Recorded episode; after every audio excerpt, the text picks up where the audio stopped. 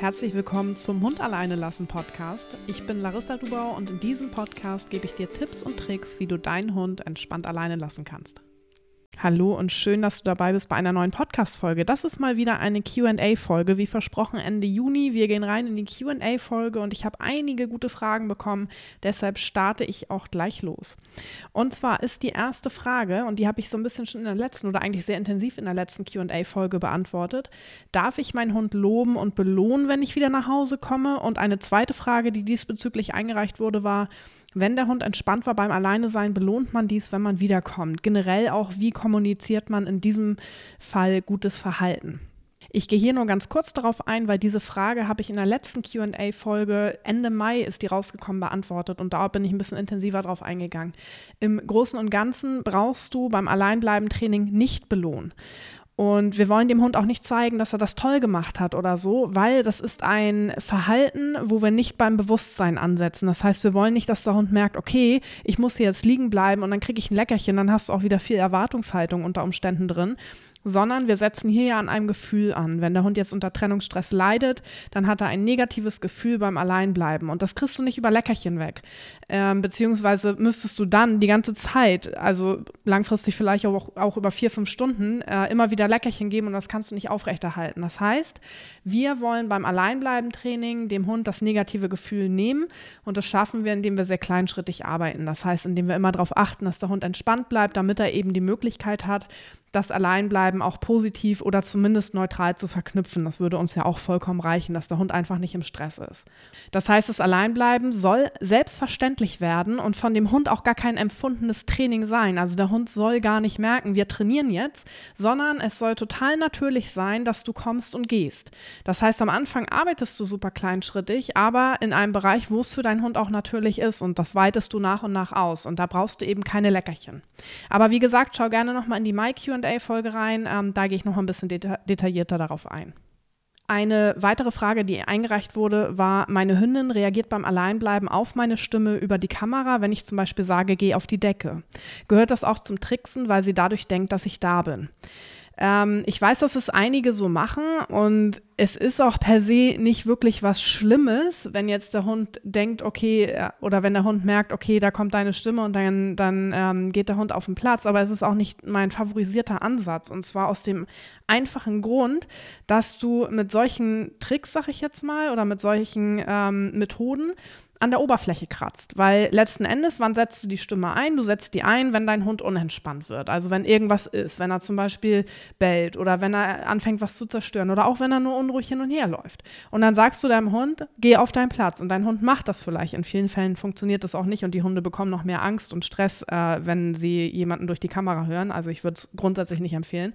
Aber gehen wir jetzt mal davon aus, dein Hund geht dann auch auf die Decke, so wie es hier eben bei dem Fragesteller oder der Fragestellerin der Fall ist dann arbeitest du ja wieder mit Gehorsam. Dein Hund ist aber eigentlich gar nicht fein beim Alleinbleiben. Das heißt, du hast die Ursache nicht behoben, dass dein Hund oder du hast nicht dafür gesorgt, dass dein Hund entspannt langfristig alleine bleiben kann, sondern er schafft das vielleicht, sagen wir mal für 30 Minuten und dann wird er unruhig.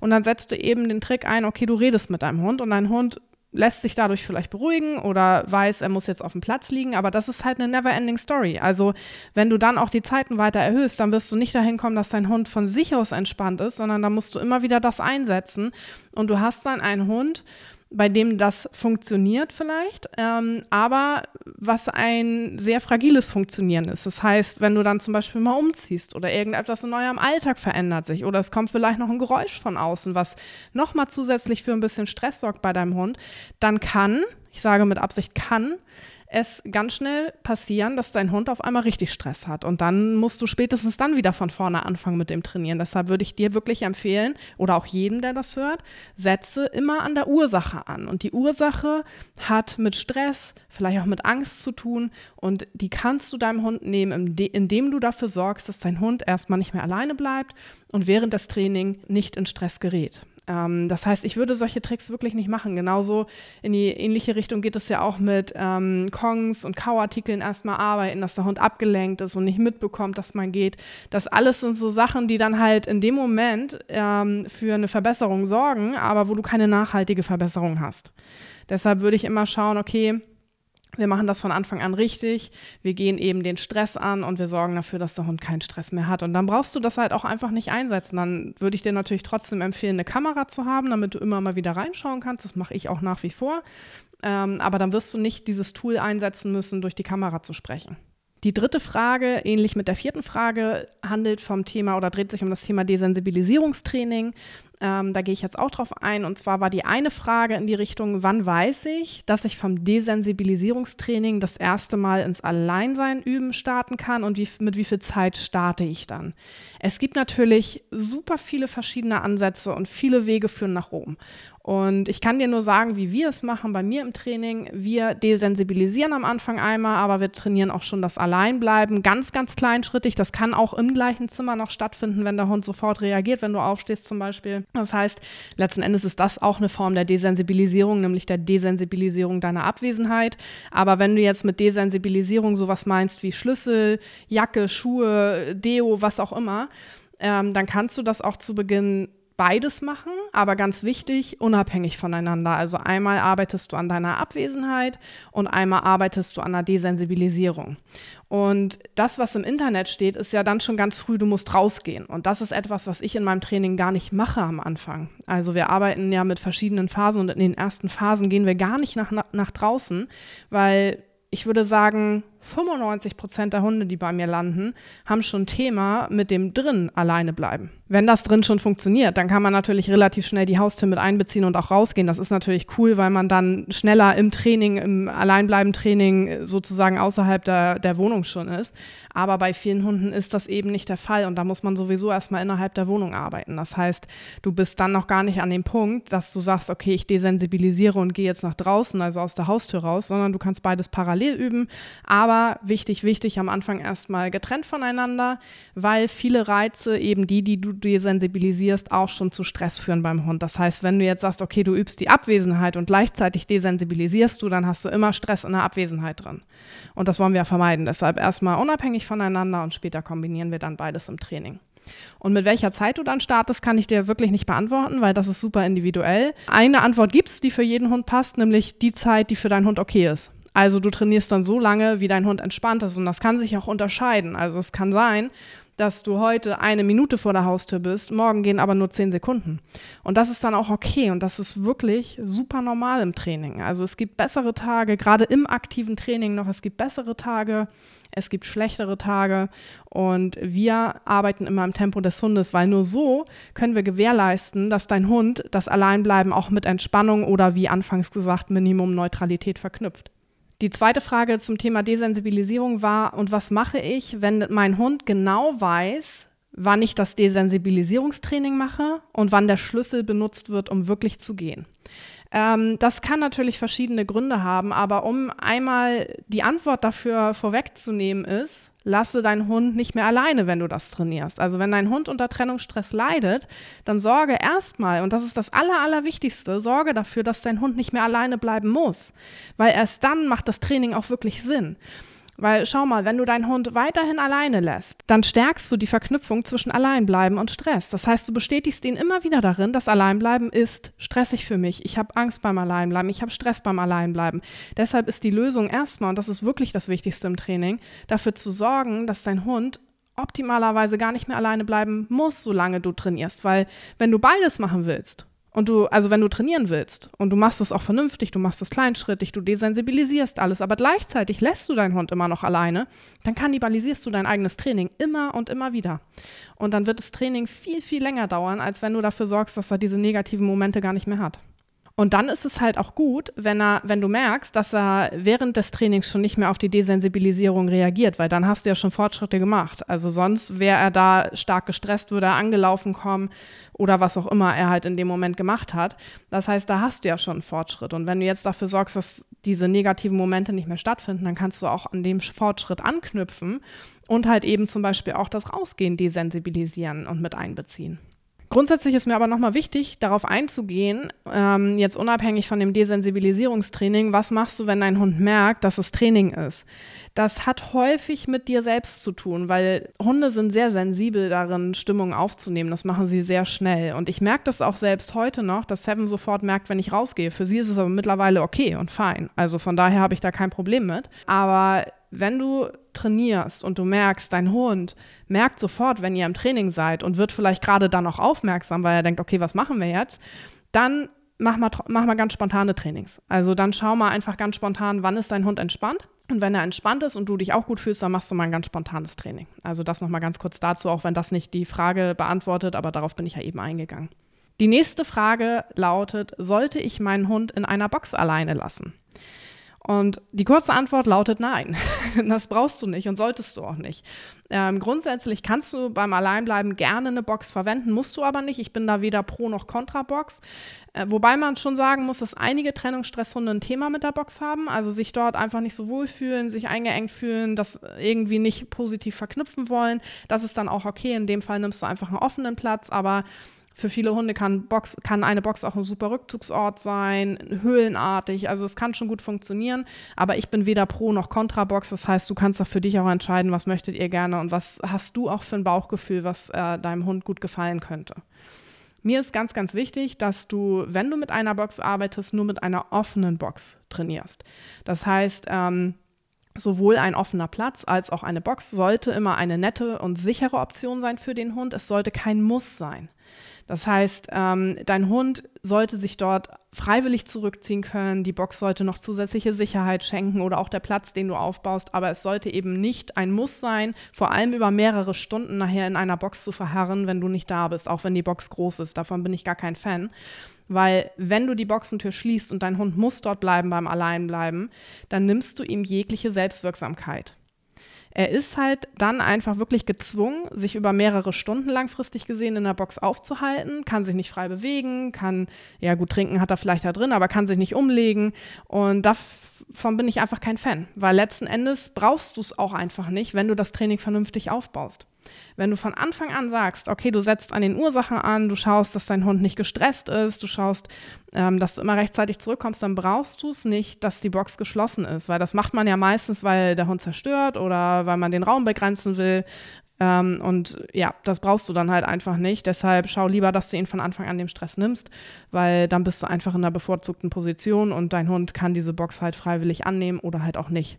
Also im Training starten wir, bei mir im Training zum Beispiel auch nicht so, dass der Hund auf einem Platz liegen muss, weil dann hast du es auch ganz schnell, dass der Hund das mit Gehorsam verknüpft, beziehungsweise das als Gehorsamsübung ansieht, also einfach weiß, ich muss hier jetzt liegen, aber nicht wirklich entspannt ist. Ich weiß, dass einige auch sagen, okay, ich möchte mit der Box starten, damit mein Hund erstmal lernt zu ruhen. Aber auch da hast du es dann ja so, dass du später diese Box auflösen würdest und dann würdest du das Training wieder verändern. Und was dann ganz häufig passiert, ist, dass der Hund nicht damit zurechtkommt.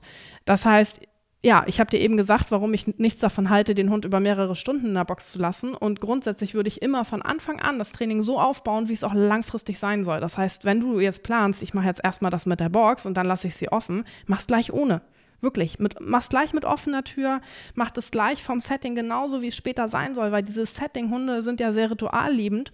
Dieses Setting speichert der Hund ja auch ab und das gibt ihm ja auch Sicherheit. Und wenn du später Dinge veränderst, dann kann das eben zu Unsicherheit führen. Und deshalb würde ich eben auch nicht empfehlen, nur zu Beginn mit äh, ja, geschlossener Box zu trainieren. Ich weiß auch, dass das der längere Weg ist beim Alleinbleiben-Training und dass eine geschlossene Box bei einigen Hunden halt eine Abkürzung sein kann. Aber wie gesagt, ähm, schau, dass du es so trainierst, wie du es langfristig haben willst, dann hast du auch ein nachhaltiges Alleinbleiben. Also die Box kann so ein Trick sein, wo es dann aber einfach völlig nach hinten losgeht oder wo der Hund einfach weiß, ich muss jetzt liegen bleiben, er hat ja auch keine andere Wahl, aber wo wir am Gefühl dann nichts verändert haben. Deshalb schau einfach, dass du ja den längeren Weg in Kauf nimmst, aber dafür eben auch den Weg, der deinem Hund ein nachhaltig entspanntes Alleinbleiben ermöglicht. Wir haben noch drei Fragen vor uns. Die nächste Frage lautet: Ab wann kann ich das alleine lassen mit meinem oder das alleine bleiben mit meinem Hund trainieren? Und das ist super abhängig davon, wie du trainierst. Die Frage kommt super häufig, also die bekomme ich wirklich auf Instagram auch ganz häufig, weil die Leute unsicher sind, die sich gerade neue Hunde geholt haben, vielleicht sogar Welpen. Wann kann ich das jetzt starten? Und ähm, man findet häufig den Tipp, mach das die ersten Wochen gar nicht. Und das finde ich per se auch gut, wenn du es von der Perspektive betrachtest, den Hund komplett alleine zu lassen. Aber bei mir im Training zum Beispiel arbeiten wir erstmal mit einem Entspannungsort, mit einem Ruheort. Und das ist etwas, da kannst du ja nicht viel verkehrt machen, wenn du einfach einen Platz positiv verknüpfst. Das kannst du auch bei einem Welpen schon von Tag 1 machen, weil das hilft ja deinem Hund, sich bei dir im Alltag auch noch besser einzufinden und einfach auch Sicherheit zu entwickeln. Das heißt, theoretisch, wenn wir jetzt sagen, das gehört mit zum Alleinbleiben-Training und bei mir gehört es das eben, kannst du da von Tag 1 starten. Was ich eben nicht empfehlen würde, ist einen Hund, der gerade bei dir eingezogen ist, sofort alleine zu lassen, also wirklich auch im Zimmer Tür zu und erstmal gucken, okay, was packt er, weil lass ihn erstmal ankommen, lass ihn erstmal bei, bei dir ein, sich einfinden, Vertrauen aufbauen. Und das ist halt super individuell und ehrlich gesagt auch ein bisschen abhängig davon, wie alt der Hund ist, was für Vorerfahrungen hast du, äh, hat der Hund. Das heißt, ist es ein Welpe oder ist es vielleicht ein Tierschutzhund, der vielleicht auch diverse negative Vorerfahrungen gemacht hat? Ist es vielleicht ein Hund, der schon fünfmal weitergereicht wurde? Bei den Hunden kann das natürlich sehr viel länger dauern, dass dort Vertrauen aufgebaut wird. Und das wäre erstmal so das, worauf ich am meisten Wert legen würde. Aber das sind die Dinge, die wir im Training machen, tatsächlich beim Alleinbleiben-Training, zumindest bei mir im Training. Das heißt, ähm, auch da kannst du von Tag 1 an starten, einen Entspannungsplatz aufbauen, für Sicherheit sorgen, für Vertrauensaufbau sorgen, weil das ist letzten Endes sowieso das A und O beim Alleinbleiben-Training. Aber wenn es darum geht, wirklich rauszugehen und den Hund alleine zu lassen, würde ich das am Anfang gar nicht machen und da sehr individuell schauen, wann ist der Hund angekommen, wann hast du das Gefühl, dass sich dort ein gutes Vertrauen entwickelt hat ähm, und dann eben entsprechend damit starten, aber eben auch erst, wenn diverse andere Vorübungen sozusagen erledigt sind. Eine weitere Frage, die ich auch sehr häufig bekomme, ist, wie oft kann ich das alleine lassen mit meinem Hund üben? Und die kurze Antwort ist nicht jeden Tag. Ähm, ich würde wirklich nicht, auch wenn es so häufig im Internet gesagt wird, mach so häufig wie möglich, würde ich das nicht machen. Ich vertrete nämlich gar nicht die Ansicht, dass mehr immer besser ist in diesem Fall. In vielen Fa Fällen vertrete ich die Ansicht nicht, aber auch beim Alleinbleiben-Training ist es nicht so, dass immer mehr gleich immer besser ist. Deshalb empfehle ich grundsätzlich jedem Trainingsteam mindestens zwei Pausentage pro Woche zu machen. Denn es ist so, dass wir zwar mit einem Gefühl arbeiten, das heißt, wir wollen da kein aktives Training machen, wo der Hund richtig merkt, okay, wir üben jetzt irgendwas, wie zum Beispiel Tricks oder so, das ist es ja nicht. Aber es ist schon so, dass das Gehirn etwas lernt. Und unsere Gehirne und auch die Hundegehirne brauchen Zeit, um das Gelernte zu verarbeiten. Und dafür sind Pausen super, super gut. Also mit einer Pause kannst du auch für dich eigentlich so abspeichern, trainierst du im Grunde weiter, weil die Gehirne brauchen ein bisschen Zeit, um eben das Gelernte umzusetzen. Und das schaffst du, indem du dem Gehirn auch einfach mal eine Pause gibst. Ich finde, das lässt sich immer ganz gut am Beispiel von Sport ähm, vergleichen. Wenn du jetzt jemanden hast, der zum Beispiel Tricks beim Fußball, also mit einem Ball eben Tricks sich beibringt und diese lernen möchte, dann sind das ja manchmal Sachen, die wirklich lange dauern, bis man so einen Trick beherrscht. Und da gibt es ganz oft den Effekt, dass wenn man dann mal eine Zeit lang Pause macht, dass es auf einmal nach der Pause funktioniert, aber vorher noch nicht funktioniert hat. Und das ist so dieses Paradebeispiel dafür, das Gehirn lernt in Pausen weiter, weil da setzt sich das Gelernte und es wird verinnerlicht. Und so ist es eben auch beim Alleinbleiben-Training. Und letzten Endes habe ich auch wirklich die Erfahrung gemacht beim Alleinbleiben-Training. Wenn ich sage, okay, mach mal ein, zwei, drei Tage Pause, dann ist es häufig so, dass es für das Team dann nach der Pause wieder besser funktioniert als vorher.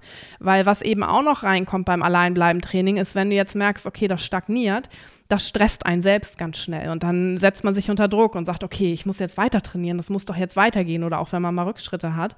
Und dann bringt man immer mehr Stress und Druck ins Training und dann ist man ganz, ganz schnell in so einer Abwärtsspirale. Und da ist es manchmal wirklich besser zu sagen, okay, mach mal ein paar Tage Pause und dann startest du noch mal frisch. Und in der Pause tankst du auch auf und tust dir Gutes und machst mal das, was dir gut tut und vergisst einfach mal das Training ein paar Tage. Ähm, und danach startest du wieder frisch ins Training und auch der Hund startet frisch ins Training und dann funktioniert es wirklich manchmal besser.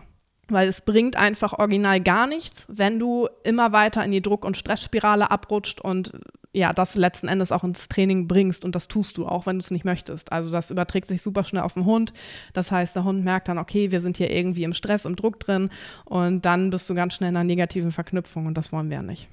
Natürlich muss man trotzdem dazu sagen, dass das Alleinbleiben auch immer ein bisschen Macht der Zahlen ist. Das heißt, wir brauchen natürlich auch eine gewisse Anzahl von Trainings, um dem Hund das entspannte Alleinbleiben beizubringen. Und leider ist es so, dass ein wirklich negatives Alleinbleiben nicht mit einem positiven Alleinbleiben sozusagen abgegolten ist, sondern dass wir mehrere positive Alleinbleiben-Trainings brauchen, um ein wirklich negatives Erlebnis zu neutralisieren. Das heißt, wir brauchen schon Macht der Zahlen, also schon eine gewisse Anzahl an Trainings, aber eben im positiven Sinne. Und genau deshalb bringt es nichts, wenn du sagst, hey, ich trainiere jetzt jeden Tag und so viel wie möglich, damit wir so schnell wie möglich ans Ziel kommen, Ähm, da ist weniger manchmal mehr. Die letzte Frage für heute ist, meine Hündin mit Trennungsstress läuft mir zu Hause nicht hinterher, sondern liegt am liebsten im Garten. Mein Rüde, der keinen offensichtlichen Trennungsstress zeigt, läuft mir hinterher. Ist das typisch? Ich habe letztens auch eine ähnliche Frage bekommen. Da bin ich nämlich auf Instagram auf das Thema eingegangen. Ähm, ob Hunde aus Unsicherheit hinterherlaufen, also Hunde mit Trennungsstress oder weil sie Kontrollettis sind. Ähm, kurze Antwort dazu aus Unsicherheit. Aber da hat jemand als Kommentar geschrieben, Mensch, wie ist es denn mit Nicht-Trennungsstresshunden, die hinterherlaufen? Als erstes würde ich auch bei den Hunden einmal überprüfen mit einer Kamera, sind sie wirklich entspannt beim Alleinbleiben oder bellen sie einfach nicht? Weil es gibt eben auch die Hunde, die still leiden und sowas würde ich immer einmal mit abchecken, sowieso bei jedem Hund. Das heißt, schau mal, ob dein Hund unruhig durch die Gegend läuft, wenn du nicht da bist, ob er vielleicht auch die Tür fixiert, ob er ständig den Kopf hebt, ob er immer mal wieder guckt. Also einfach so diese Faktoren, die dafür, die darauf hinweisen, dass dein Hund nicht wirklich entspannt ist. Aber es kann natürlich auch sein, dass dein Hund dir hinterherläuft, wenn er überhaupt gar kein Problem hat mit, mit dem Alleinbleiben, wenn er keinen Trennungsstress hat. Weil Hunde können auch aus ganz unterschiedlichen Gründen hinterherlaufen und häufig ist es auch einfach eine Erwartungshaltung. Also wenn ich sage, ein Trennungsstresshund läuft aus Unsicherheit hinterher, dann meine ich wirklich die Trennungsstresshunde. Und es kann auch sein, dass an der einen oder anderen Stelle mal Essen runterfällt, dass er vielleicht auch mal hier ein Leckerchen bekommt oder in der Küche was bekommt oder einfach interessante Sachen passieren. Das heißt, es kann auch einfach sein, dass da ein bisschen, man nennt es ja Fear of Missing Out, also so ein bisschen äh, hey, ich will gerne dabei sein, ich will gucken, was du machst, weil ich finde es ganz interessant und ich kriege hier viel Aufmerksamkeit und ich kriege vielleicht auch hier und da Futter. Ähm, das kann natürlich auch einfach dazu führen, dass der Hund hinterherläuft da, hinterherläuft. da muss man sich nichts vormachen. Es kann sogar auch sein, dass Trennungsstresshunde aus dem Grund hinterherlaufen. Weil es gibt auch Trennungsstresshunde, die gar nicht hinterherlaufen. Das heißt, da muss man immer schauen, okay, wo liegt eben die Ursache des Hinterherlaufens und das ist eben super, super individuell. Ich hatte mal eine Hündin im Programm, die war auch ganz zu Beginn bei Sturmfrei dabei und da hat das Frauchen mir eben auch erzählt, dass ähm, sie das Fressen nachher nach draußen verlagert hat und dass die dann automatisch viel weniger hinterhergelaufen ist. Das heißt, da haben wir auch gemerkt, okay, da gibt es noch eine andere Motivation, eben hinterherzulaufen, außer eben nur der Stress, dass sie nicht alleine bleiben will oder nicht alleine bleiben kann und Sorge hat, dass Frauchen geht. Das heißt, das kann man auch immer mal ausprobieren, aber ja, bezieht sich eher eben auf Hunde, die keinen Trennungsstress haben und trotzdem hinterherlaufen. Da würde ich mal schauen, okay, was macht ihr eigentlich alles so im Alltag? Wo wird dein Hund äh, belohnt fürs Hinterherlaufen sozusagen und sagt, Mensch, cool, das mache ich wieder. Und ganz, ganz wichtig, bei den Hunden trotzdem immer einmal prüfen, haben sie wirklich keinen Trennungsstress oder zeigen sie den einfach nicht so offensichtlich wie andere Hunde. Und das war es auch schon mit der heutigen QA-Podcast-Folge. In zwei Monaten, also Ende August, gibt es die nächste Folge. Ich freue mich schon ganz doll darauf. Reicht wieder super fleißig und gerne eure Fragen ein. Das könnt ihr auf Instagram machen. Ich verlinke meinen Account hier drunter und auch per E-Mail an kontakt.hundalleinelassen.de. Und dann wünsche ich dir einen super schönen Tag und freue mich riesig, wenn du meinen Podcast positiv bewertest. Das stärkt meine Arbeit und auch grundsätzlich den positiven Ansatz beim Thema Alleinbleiben. Bis zum nächsten Mal. Tschüss.